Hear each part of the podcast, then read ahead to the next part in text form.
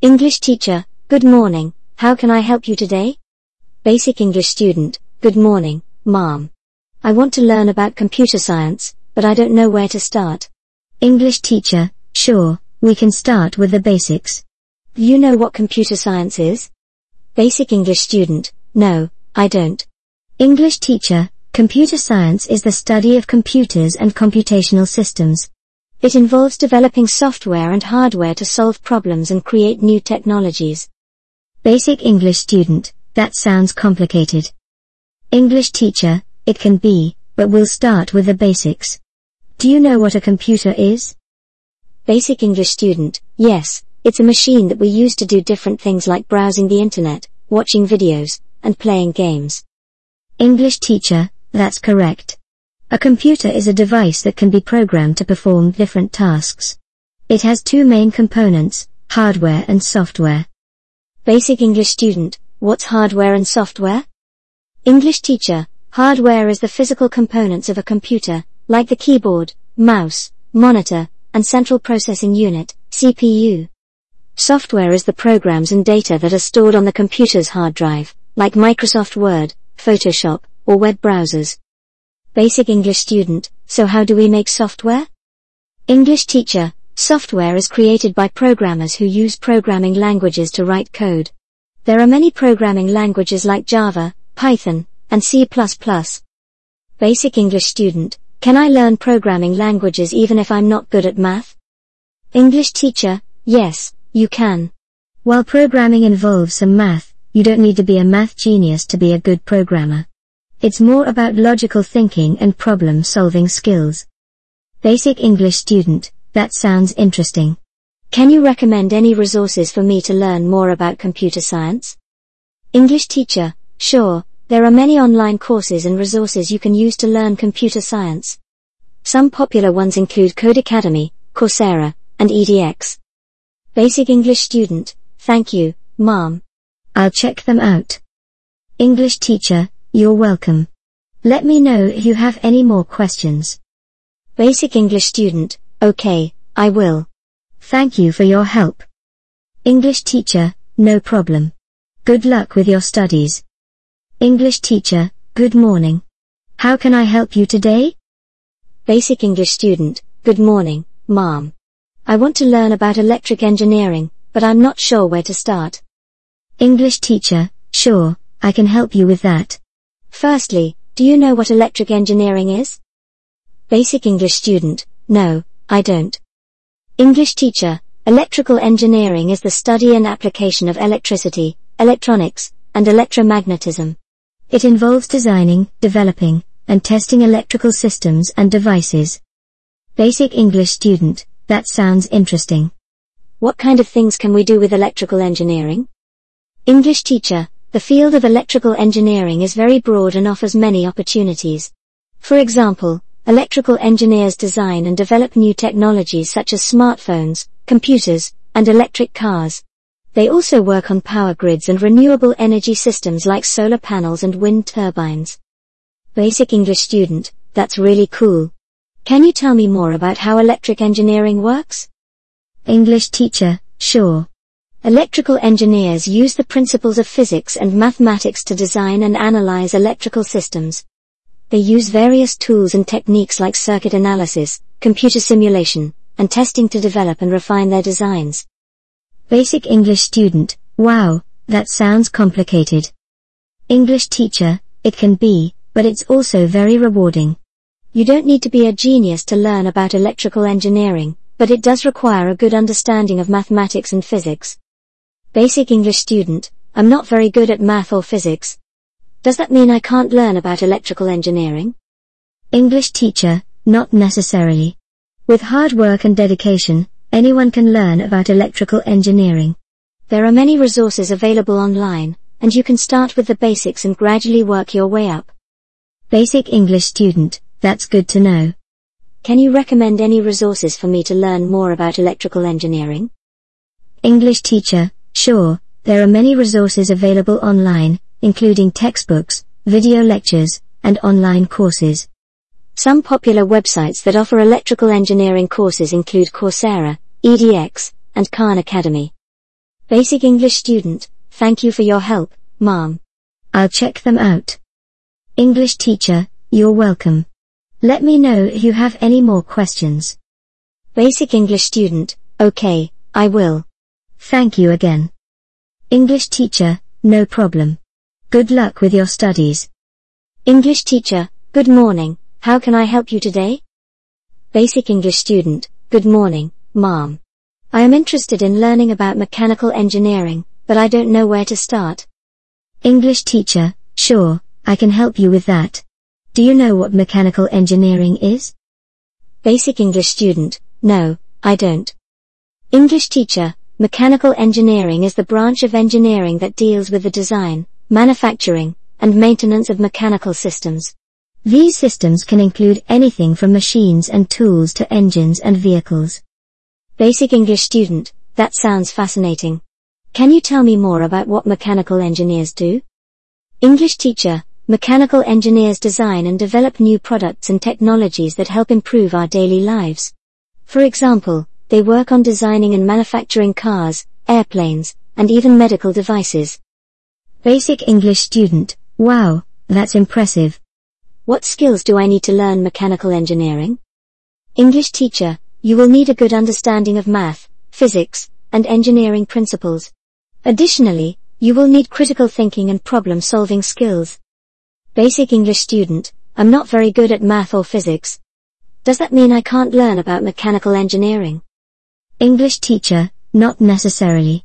With hard work and dedication, anyone can learn about mechanical engineering. It may take more time and effort to understand the concepts, but it's possible. Basic English student, that's encouraging. Can you recommend any resources for me to learn more about mechanical engineering? English teacher, yes, there are many resources available online, including textbooks, video lectures, and online courses. Some popular websites that offer mechanical engineering courses include EDX, Coursera, and Khan Academy. Basic English student, thank you, mom. I'll check them out. English teacher, you're welcome. Let me know if you have any more questions. Basic English student, okay, I will. Thank you again. English teacher, no problem. Good luck with your studies. English teacher, good morning. How can I help you today? Basic English student, good morning, mom. I want to learn about political science, but I don't know where to start. English teacher, sure, I can help you with that. Firstly, do you know what political science is? Basic English student, no, I don't. English teacher, Political science is the study of government, politics, and public policies. It involves examining the structures and processes of government and how they impact society. Basic English student, that sounds interesting. What kind of things can we do with political science? English teacher, the field of political science offers many opportunities. For example, you can work in government and public policy, international relations, and political campaigning. Basic English student, that's really cool. Can you tell me more about how political science works? English teacher, sure. Political scientists use various methods and techniques like research, surveys, and data analysis to study political systems and phenomena. They examine topics like elections, voting behavior, public opinion, and international relations. Basic English student, wow, that sounds complicated. English teacher, it can be, but it's also very rewarding. You don't need to be a genius to learn about political science, but it does require critical thinking skills and an interest in politics. Basic English student, I'm not very good at critical thinking. Does that mean I can't learn about political science? English teacher, not necessarily. Critical thinking is a skill that can be developed over time. With hard work and dedication, anyone can learn about political science. Basic English student, that's good to know. Can you recommend any resources for me to learn more about political science? English teacher, yes, there are many resources available online, including textbooks, video lectures, and online courses. Some popular websites that offer political science courses include Coursera, EDX, and Khan Academy. Basic English student, thank you for your help, mom. I'll check them out. English teacher, you're welcome. Let me know if you have any more questions. Basic English student, okay, I will. Thank you again. English teacher, no problem. Good luck with your studies. English teacher, hello, how are you doing today? Basic English student, I'm doing well, thank you. How about you? English teacher, I'm doing great, thank you. So, today we're going to talk about the ocean. Have you ever been to the ocean before? Basic English student, yes, I have. I went on a vacation to the beach with my family last summer. English teacher, that's wonderful. Did you enjoy it? Basic English student, yes, I loved it. The ocean was so beautiful and relaxing. English teacher, that's great to hear. Do you know what love is? Basic English student, yes, I think so. Love is when you care about someone or something deeply. English teacher, that's correct. So, what do you think about the phrase love ocean? Basic English student, hmm, I'm not sure. I've never heard of that phrase before. English teacher, well, the ocean is often used as a symbol of love because it's vast, powerful, and infinite. Just like love, the ocean can be calming, exhilarating, and unpredictable. Basic English student, oh, I see. So, love ocean means the feeling of love that's as vast and powerful as the ocean? English teacher, yes, exactly.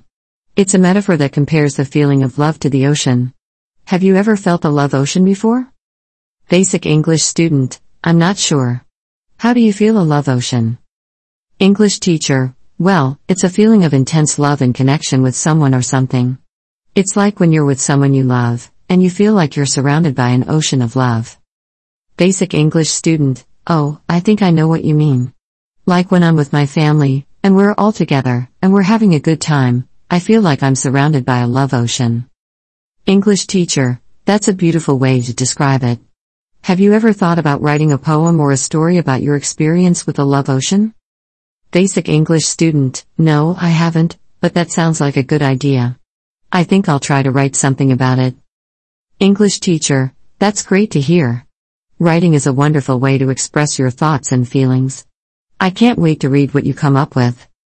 Basic English student, thank you, I'll do my best. English teacher, I'm sure it will be wonderful. Remember, the ocean is a powerful symbol of love, so whenever you're feeling that intense feeling of love, think of the love ocean. English teacher, hello, how are you doing today? Basic English student, hi, I'm doing fine. Thanks for asking. English teacher, that's great to hear. Today, we're going to talk about the ocean. Do you like the ocean? Basic English student, yes, I like the ocean. It's very beautiful. English teacher, yes, the ocean is one of the most beautiful things on this planet. Do you know what we call a love for the ocean? Basic English student, no, I don't know. English teacher, it's called thalassophilia. It's a Greek word that means love of the sea. Have you ever experienced thalassophilia? Basic English student, I'm not sure. Can you explain it more? English teacher, thalassophilia is a deep and profound love for the ocean. It's a feeling that can be hard to describe, but it's like being in love with the sea itself. You feel a sense of calm and peace when you're near the ocean, and it can even be therapeutic. Basic English student, oh, I think I understand. I do feel calm when I'm near the ocean. English teacher, that's great. The ocean has a lot of power, and it can affect us in many different ways. It's fascinating how it can make us feel so small and yet so connected to something much bigger than ourselves. Basic English student, yes, that's true. The ocean is very powerful. English teacher, have you ever seen the ocean during a storm? Basic English student, no, I haven't. Is it scary? English teacher, it can be quite intimidating, but it's also awe-inspiring. The waves can be massive, and the sound of the water crashing against the shore is like nothing else. It's a reminder of just how powerful and unpredictable nature can be. Basic English student, wow, I'd like to see that someday. English teacher, yes, it's definitely an experience to remember. Have you ever heard of the phrase love of the ocean or ocean lover? Basic English student, yes, I have. English teacher, that phrase is used to describe someone who has a passion for the ocean. They may love to swim, surf, or sail, and they may spend a lot of time exploring the ocean and its creatures. It's a great way to describe someone who has a deep appreciation for the sea. Basic English student, that sounds like a cool way to describe someone. I think I could be an ocean lover. English teacher, it's possible. The ocean is a vast and mysterious place, and there's always something new to discover. Maybe you'll become an ocean lover someday. Do you have any questions about the ocean or thalassophilia? Basic English student, no, I think I understand. Thank you for teaching me about it. English teacher, you're welcome. It was my pleasure to teach you. Remember, the ocean is a beautiful and powerful thing, and it's worth taking the time to appreciate it. English teacher, hi there. How are you doing today? Basic English student, hi, I'm doing well, thanks. How about you? English teacher, I'm doing great, thank you. Today we're going to talk about sandy beaches. Have you ever been to a sandy beach before? Basic English student, yes, I have. I went to one last summer with my family. English teacher, that's great. Sandy beaches are one of the most popular types of beaches around the world. What did you enjoy the most about it? Basic English student, I really liked the sand. It was soft and warm, and it felt nice between my toes. English teacher, yes, sandy beaches are known for their soft, fine sand. Did you know that the color of the sand can vary depending on where you are in the world? Basic English student, really? I didn't know that. English teacher, yes, it's true. The sand can be white, black, pink, or even green. It all depends on the minerals and rocks in the area. Have you ever seen different colors of sand? Basic English student, no, I haven't. I just thought sand was always beige. English teacher, that's a common misconception. Now, let's talk about some of the things you can do on a sandy beach. What are some activities you can do there? Basic English student, well, I like to build sandcastles, swim in the water, and play beach volleyball. English teacher, those are all great activities. Sandy beaches are perfect for building sandcastles and playing games on the sand. They're also great for swimming and snorkeling in the water. Have you ever tried surfing or boogie boarding on a sandy beach? Basic English student, no, I haven't. I'm not a good swimmer, but it sounds like fun. English teacher, yes, it's a lot of fun. Surfing and boogie boarding are popular water sports that you can do on a sandy beach. The waves are perfect for these activities. Now, let's talk about the wildlife you can find on a sandy beach. Have you seen any animals or creatures on the beach before? Basic English student, yes, I've seen seagulls and crabs before. English teacher, yes, seagulls and crabs are common creatures you can find on a sandy beach. You can also find sand dollars, jellyfish, and even dolphins. It's important to be careful around the wildlife, though. Some animals can be dangerous. Basic English student, that's good to know.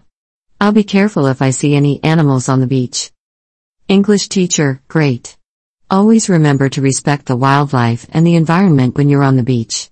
We need to protect our beaches so that future generations can enjoy them too. Do you have any other questions about sandy beaches? Basic English student, no, I think I understand. Thank you for teaching me about them. English teacher, you're welcome. It was my pleasure to teach you. Have fun at the beach next time you go. English teacher, hi there. How are you doing today? Basic English student, hello. I'm doing well, thank you. English teacher, that's great to hear. Today, we're going to talk about sandy beaches. Have you ever been to a sandy beach? Basic English student, yes, I have been to a sandy beach before. It was very beautiful. English teacher, that's wonderful. Sandy beaches are a popular destination for many people. What did you like about the sandy beach that you went to?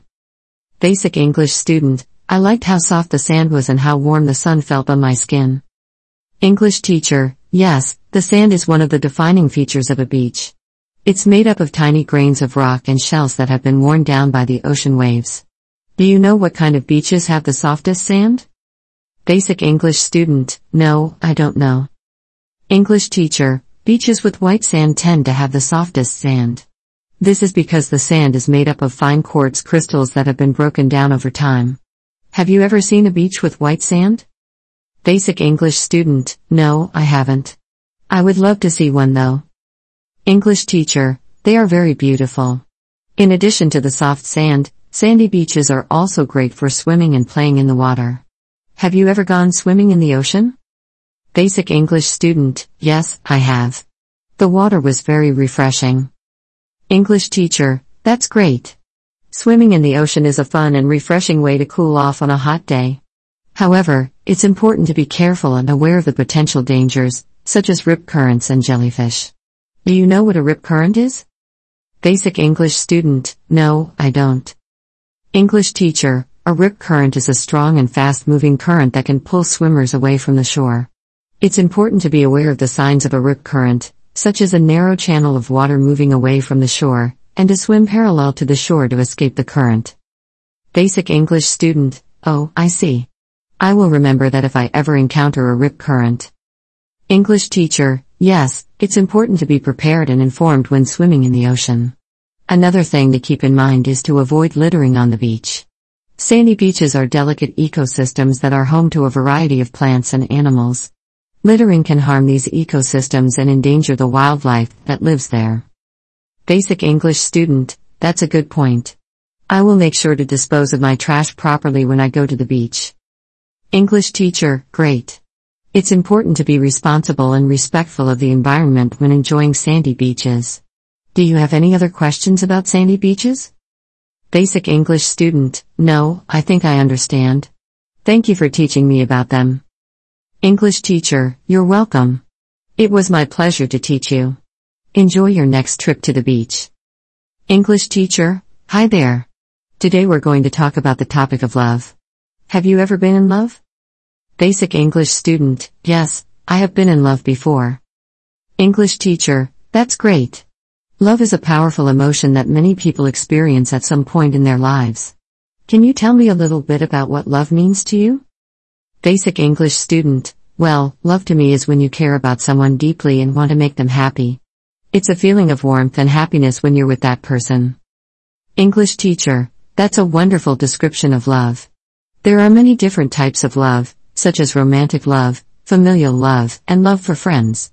What type of love have you experienced? Basic English student, I have experienced romantic love before. English teacher, that's very exciting. Romantic love is a special type of love that involves strong feelings of attraction, intimacy, and passion. Can you tell me more about your experience with romantic love? Basic English student, sure. When I was in love, I felt very happy and excited to be around the person I loved. I always wanted to be near them and do things to make them happy. English teacher, that's a beautiful feeling. Being in love can make us feel alive and joyful. However, it's important to remember that love is not always easy. There can be challenges and difficulties that arise in relationships. Have you ever experienced any challenges in your relationships? Basic English student, yes, I have. Sometimes we would argue or have disagreements about things. English teacher, that's normal in relationships. Communication is key to resolving conflicts and working through challenges. It's important to be able to talk openly and honestly with your partner about your thoughts and feelings. Have you ever had difficulty expressing your feelings to your partner? Basic English student, yes, sometimes I find it hard to say what I'm feeling. English teacher, that's understandable. Expressing our feelings can be difficult, especially when we're afraid of being vulnerable or getting hurt. It's important to remember that being open and honest with our partners is essential to building strong and healthy relationships. Are there any other questions you have about love? Basic English student, no, I think I understand.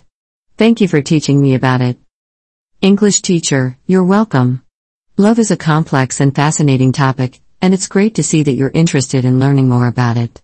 If you have any further questions, feel free to ask. English teacher, hi there. Today we're going to talk about the topic of romantic life. Do you know what romantic life means? Basic English student, I think it means having a love life with a romantic partner. English teacher, that's right. Having a romantic partner can bring a lot of joy and happiness to our lives. Can you tell me a little bit about what you imagine your ideal romantic life to be like? Basic English student, well, I imagine being with someone who loves me and cares about me deeply. We would have fun together, go on adventures, and support each other through the ups and downs of life. English teacher, That sounds wonderful. Building a healthy and happy romantic life involves a lot of effort and commitment. Communication is key, as is being able to compromise and work together as a team. Have you ever been in a romantic relationship before?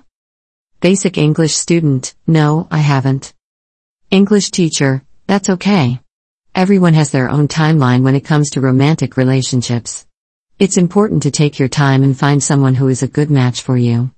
Do you have any questions about finding a romantic partner? Basic English student, well, how do you know if someone is a good match for you? English teacher, that's a great question. It's important to look for someone who shares your values, interests, and goals. You want to find someone who you can be yourself around and who makes you feel comfortable and happy. It's also important to look for someone who is kind, respectful, and supportive. Basic English student, that makes sense. What about when you're in a relationship? How do you keep the romance alive? English teacher, that's another great question. Keeping the romance alive involves putting effort into the relationship and making time for each other. You can do things like going on date nights, surprising each other with small gestures of affection, and communicating openly and honestly about your feelings. It's important to make sure that both partners feel appreciated and valued in the relationship. Basic English student, that sounds like a lot of work, but also very rewarding. English teacher, it is a lot of work, but it's definitely worth it. A healthy and happy romantic life can bring a lot of joy and fulfillment to our lives. Do you have any other questions about romantic life? Basic English student, no, I think I understand. Thank you for teaching me about it. English teacher, you're welcome. Remember, everyone's romantic journey is different, so don't compare yourself to others. Focus on finding what makes you happy and fulfilled in your own life. English teacher, good morning. How are you doing today? Basic English student, hi. I'm doing okay, thanks. English teacher, that's good to hear. So, today we're going to talk about the word hate. Do you know what it means? Basic English student, I think it means to really not like something or someone. English teacher, that's correct. Hate is a very strong word, and it means to have a strong feeling of dislike or hostility towards someone or something. Can you give me an example of something that you hate? Basic English student, I hate spiders. They're so creepy. English teacher, I understand. Many people feel the same way. Can you tell me why you hate spiders? Basic English student, they just scare me.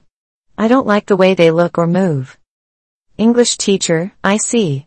It's important to remember that hate is a very strong emotion and it's not something to take lightly. We should try to understand our feelings and where they come from. Sometimes, we might hate something or someone because of our own experiences or biases. Do you think that's possible? Basic English student, I'm not sure. English teacher, let me give you an example. Some people might hate a certain group of people because of their race, religion, or nationality. This is called prejudice, and it's a very harmful thing. Have you ever heard of prejudice before? Basic English student, yeah, I think so. It's when you don't like someone because of who they are, right? English teacher, exactly. Prejudice is a form of hate, and it can lead to discrimination and even violence. That's why it's important to be aware of our own biases and try to overcome them. Basic English student, how can we do that? English teacher, well, we can start by being open-minded and trying to understand other people's perspectives. We can also educate ourselves about different cultures and ways of life. It's important to remember that everyone deserves respect and kindness, regardless of their background or beliefs. Basic English student, that makes sense. I'll try to keep that in mind. English teacher, great. Remember, hate is a very strong emotion, and it can have serious consequences. Let's try to replace hate with love and understanding whenever we can. English teacher, good morning. How are you doing today? Basic English student, hi. I'm doing good, thank you. English teacher, today we are going to talk about the topic of hatred. Do you know what hatred means? Basic English student, yes, I think it means to feel very strong dislike or hostility towards someone or something. English teacher, that's correct. Hatred is a very strong and negative emotion that can cause harm and hurt to others. Can you think of any examples of things that people might hate? Basic English student, yes, some people might hate certain foods, or they might hate certain types of music or movies. English teacher, yes, those are examples of things that people might dislike or have a preference against, but true hatred goes beyond that. It is when someone holds an intense feeling of hostility and animosity towards another person or group of people, often based on their race, religion, ethnicity, gender, or other characteristic. Basic English student, oh, I see what you mean. Yes, I've heard about hate crimes, where people hurt others because they hate them. English teacher, yes, that's right. Hate crimes are very serious and can have devastating consequences. That's why it's important to understand and prevent hatred. Do you know what causes people to hate others? Basic English student, I'm not sure. English teacher, well, there are many reasons why people might hate others. Sometimes it's due to ignorance or fear of the unknown, or it could be due to past experiences or learned biases. However, it's important to remember that hating someone else doesn't solve anything, it only creates more problems. Basic English student, that's true. But how can we prevent hatred? English teacher, we can prevent hatred by being open-minded and trying to understand others' perspectives. It's important to respect differences and embrace diversity. We should also challenge our own biases and prejudices and learn to appreciate the unique qualities and strengths of each person. Basic English student, that makes sense. But what if someone hates us? English teacher, if someone hates you, it's important not to respond with hatred or violence. Instead, try to understand where their feelings are coming from and try to have a calm and respectful conversation with them. You might not be able to change their mind, but you can show them that you are not the person they think you are. Basic English student, okay, I understand. It's important to respond with kindness and understanding, even if someone hates us. English teacher, that's right. Remember, love and compassion are much stronger than hatred. If we can all learn to embrace those values, we can create a better world for everyone. English teacher, good afternoon. How are you doing today? Basic English student, hi. I'm doing okay, thanks for asking. English teacher, today, we are going to talk about the concept of evil. Do you know what evil means? Basic English student, yes, I think it means something that is really bad, or something that is morally wrong. English teacher, that's correct.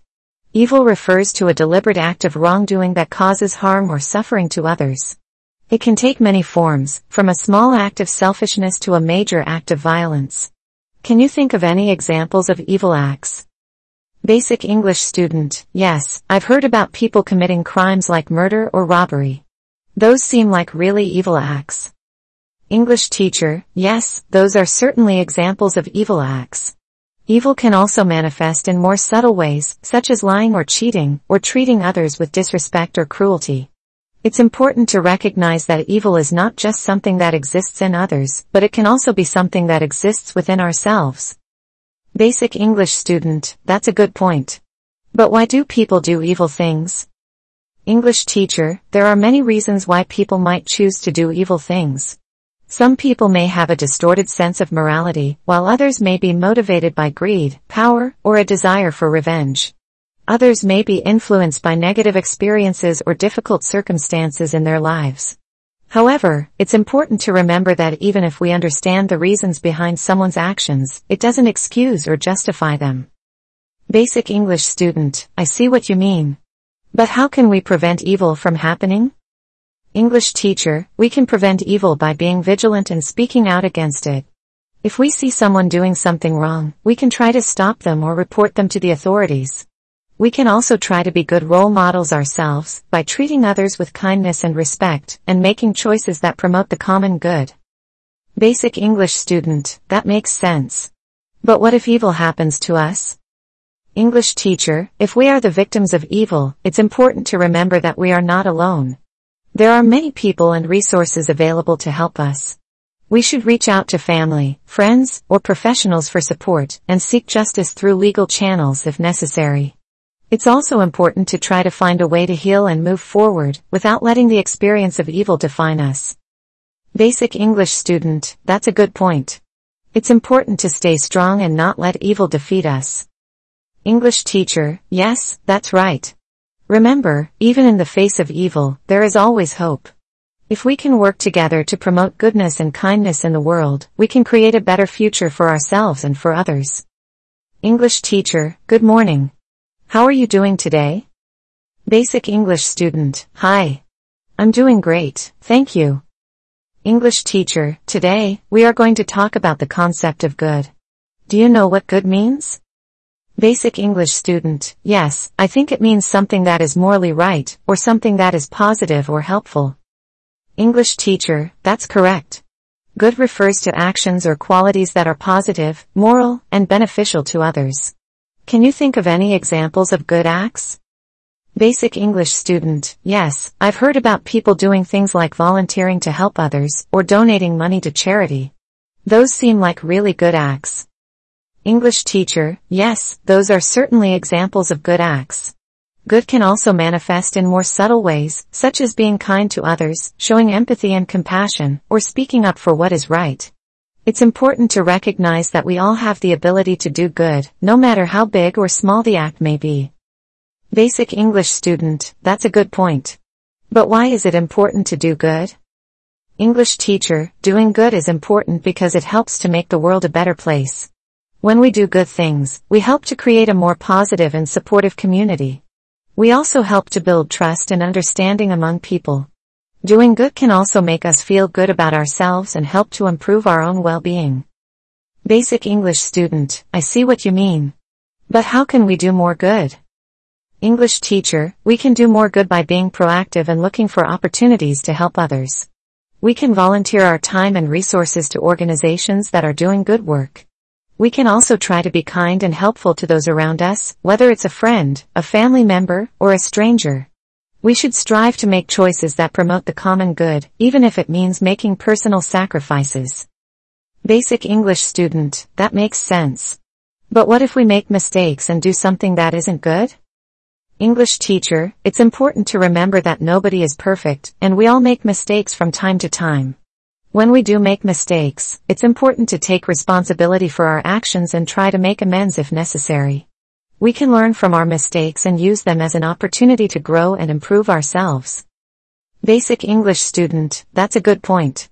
It's important to keep trying to do good, even if we make mistakes along the way. English teacher, yes, that's right. Remember, doing good is a journey, not a destination. If we can continue to make an effort to do good every day, we can help to create a brighter future for ourselves and for others.